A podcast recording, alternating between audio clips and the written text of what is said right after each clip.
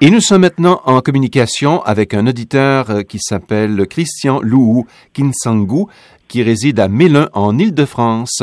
Il est originaire d'Haïti, si mes souvenirs sont bons, il y a déjà au moins... Du Congo, d'accord.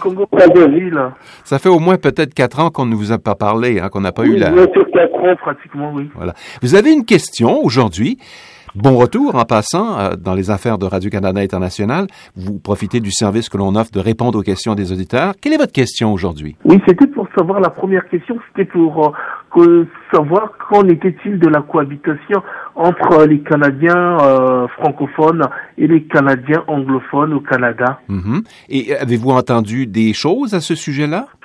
Oui, euh, j'avais entendu euh, euh, des, deux choses, par exemple, que les, les Canadiens anglophones avaient une perception euh, négative euh, des Canadiens francophones, par exemple des Québécois de la province du Québec au Canada, Mhm. et euh, aussi euh, peut-être des francophones du, de la province du Nouveau-Brunswick et des franco-ontariens de la province euh, anglophone de l'Ontario. Et la- le, le deuxième tiré, c'est pour connaître que euh, il, il semblerait que les Canadiens anglophones euh, n'éprouveraient pas le désir de parler français, qui pourtant le français Oui. est, est bien, est bien une langue officielle du Canada. Alors, c'est difficile de répondre à tout ça en même temps, mais pour ce qui est du bilinguisme, je vais répondre rapidement, mais on va ajouter un hyperlien pour donner plus de détails. On a déjà fait des reportages à ce sujet. Je parle de on, mais c'est de moi, là. Je suis pas une reine, mais, mais un simple animateur. Donc, je vais déposer un lien, mais je vous dirai essentiellement la chose suivante.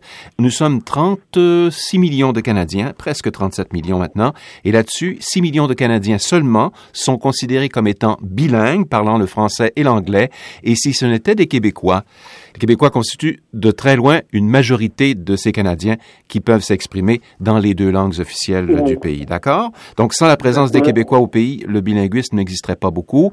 Sinon, il y a cette présence d'un million de Canadiens français hors Québec, donc des, des non-québécois, mais qui s'expriment en français et qui, en général, doivent parler les deux langues pour pouvoir gagner leur vie.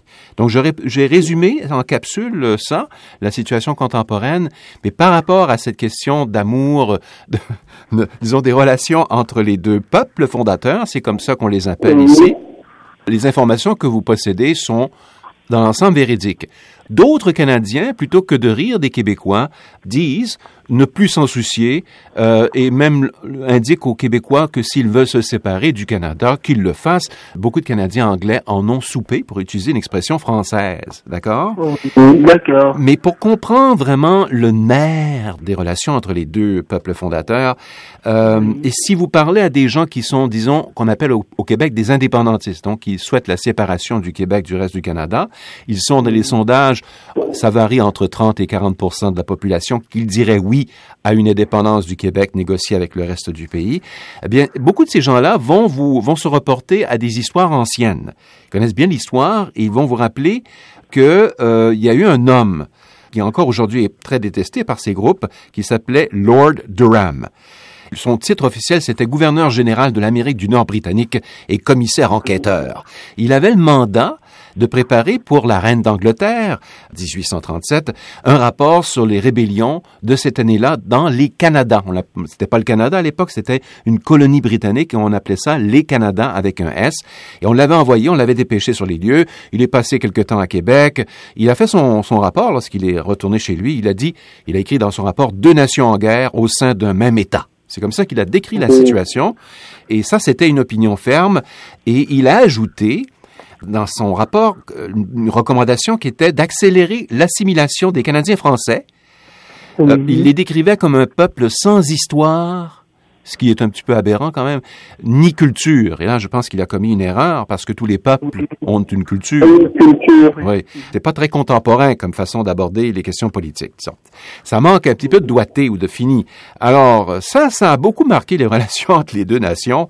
Euh, quand il parlait d'assimiler les Québécois, il parlait finalement de leur retirer leurs euh, écoles, tous les leviers pour le pouvoir. Finalement, beaucoup de ces recommandations n'ont pas été acceptées, sauf peut-être qu'une il y a eu un mouvement de colonisation de l'ouest du Canada par le Canada anglais. Et là, on est autour, on est vraiment à partir du milieu du 19e siècle jusqu'au premier quart du 20e siècle où la politique du Canada, du gouvernement canadien, et d'amener le plus possible d'Européens, des anglo-saxons si on le peut, sinon des Ukrainiens par défaut, hein, mais pas de francophones. Pourquoi les Ukrainiens? Parce que les Ukrainiens avaient un penchant anglo-saxon. C'est comme les Allemands, hein, ça fait partie de la même racine culturelle quelque part. Donc il y a eu une colonisation de l'ouest du Canada, tout un territoire qui était où il y avait pratiquement rien comme colonisation blanche, et ça a été développé et on a rapidement remplacé les francophones, les communautés francophones qui s'y trouvaient, qui étaient majoritaires. Va comme ça, tout va disparaître, enfin pas disparaître, mais ils vont être entourés tout d'un coup. C'est un peu comme les Gaulois entourés par les Romains. Le village est entouré et ils deviennent minoritaires dans un territoire qu'ils occupaient alors qu'ils étaient majoritaires. Et, et cette euh, perte de pied des, de la francophonie euh, hors Québec, elle a commencé donc euh, véritablement à se faire sentir au début du 20e siècle. Je ne veux pas vous faire de cours d'histoire parce qu'il y en a beaucoup à faire là, mais on, va plonger, on va rebondir vers 1960 où au Québec on se réveille politiquement, c'est-à-dire que avant ça il y avait la religion, euh, l'Église catholique qui gardait la paix sociale, qui obligeait les gens à faire tellement de choses qu'ils étaient occupés à, à, prier plutôt qu'à travailler, à, à produire. Bon il y a plein de livres qui ont été écrits là-dessus. Et les Québécois se réveillent et du coup doivent peut-être revoir euh, leurs sentiments par rapport aux anglophones. C'est ce que j'ai entendu parler de la Révolution tranquille. Ben voilà. Vous avez mis le doigt sur ce qu'est cette période des, du début des années 60. Ce sont les gouvernements québécois qui remplacent la religion, qui deviennent la maman du peuple, si vous voulez. J'utilise des termes visuels, mais c'est vraiment le, le, comme diraient les Québécois aujourd'hui, le feeling. c'est ça qui, qui ressort encore aujourd'hui, que le gouvernement est devenu la maman c'est un, petit peu comme en Russie. Hein? On, on, se tourne vers l'État qui est là pour nous protéger contre les vilains coups qui viendraient d'ailleurs.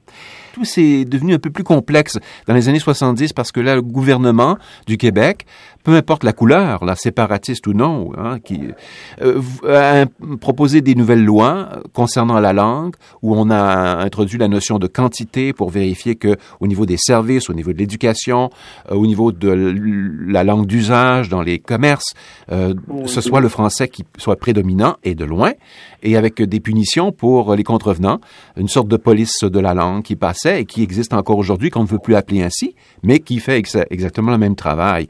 Alors, tout cela a fini par un peu... Euh, beaucoup de Canadiens anglais qui ne viennent pas au Québec, qui ne sont jamais venus ici, ne comprennent pas, évidemment, tout ce qui s'est passé au Québec, commençant par l'histoire, les chicanes du passé et les blessures des années 60-70. Tout a fini par bouillir un peu. On parlait de la marmite et des Gaulois là et des Romains plutôt. Dans les années 81 et puis dans les années 90, il y a eu deux référendums sur l'indépendance du Québec. La première a choqué les, Canadiens anglais. Le deuxième référendum, que encore une fois a été perdu par les séparatistes, a fait peur aux Canadiens anglais. Et après avoir eu tant peur, aujourd'hui, ils disent que s'il y avait un troisième référendum par rapport à cette chicane politique entre les deux groupes linguistiques, ils laisseraient le Québec euh, choisir de son sort, de quitter avec des poches euh, vides parce que les Canadiens anglais affirment que les Québécois n'ont pas les moyens de leurs ambitions. J'ai un peu résumé l'affaire, mais je pense l'avoir fait avec euh, justice. Et aujourd'hui, par exemple, euh, ici, il arrivait que le Québec euh, accède à sa souveraineté et se détache du Canada, quel, serait le sort des autres francophones euh, du Canada, notamment ceux habitant les autres provinces alors Et voilà la question que les communautés francophones hors Québec, notamment les communautés acadiennes, mais aussi ailleurs dans le pays, se posent. Ils posent la question, euh, l'ont posée dans le passé aux Québécois, en disant si vous quittez le navire, nous allons rester seuls sur le Titanic. Qu'est-ce qui va nous arriver, nous? Est-ce que nos droits, qui sont déjà menacés, qui sont fréquemment questionnés, sur lesquels souvent des gouvernements, notamment de l'Ouest canadien, tirent à boulet rouge pratiquement en allant devant les cours en disant oh ils n'ont pas le droit d'avoir ces droits. Ah vous, connaissez la chanson, je pense. Hein? Oh là là là là. Et une dernière question, euh, Stéphane. Oui. Oui, Stéphane, je voudrais savoir, euh, le Canada étant un pays bilingue euh, où il y a deux langues officielles, l'anglais et le français, et que le français est majoritaire euh, dans la province francophone du Québec, mhm. est-ce qu'aujourd'hui il y aurait il y a des Québécois, des jeunes Québécois ou des personnes adultes québécoises euh, qui en savent un peu plus que euh, ça, que le, français est aussi une langue officielle dans certains pays d'Afrique, par exemple? Je suis pas sûr que euh, les connaissances par rapport à l'Afrique des Québécois soient très approfondies. La même chose au Canada, là, et surtout. Euh, ah, ouais. Mais ça, je pense que ça pourrait faire l'objet d'une autre question. Vous permettez, on y reviendra prochainement ensemble? On y reviendra prochainement. Euh, Stéphane, je vous rappelle, et on y reviendra prochainement sur la connaissance un peu euh, des Canadiens des autres euh, régions du monde, par exemple l'Afrique, euh, le Maghreb ou l'Afrique subsaharienne, par exemple. C'est une des questions que j'aimerais vous poser prochainement. Très bien. Alors, marché conclu. On, on, reprendra contact avec vous. Merci beaucoup de nous avoir envoyé cette première. Oui. Alors, notre auditeur était Christian Lohou, qui se trouve à Mélun, en France.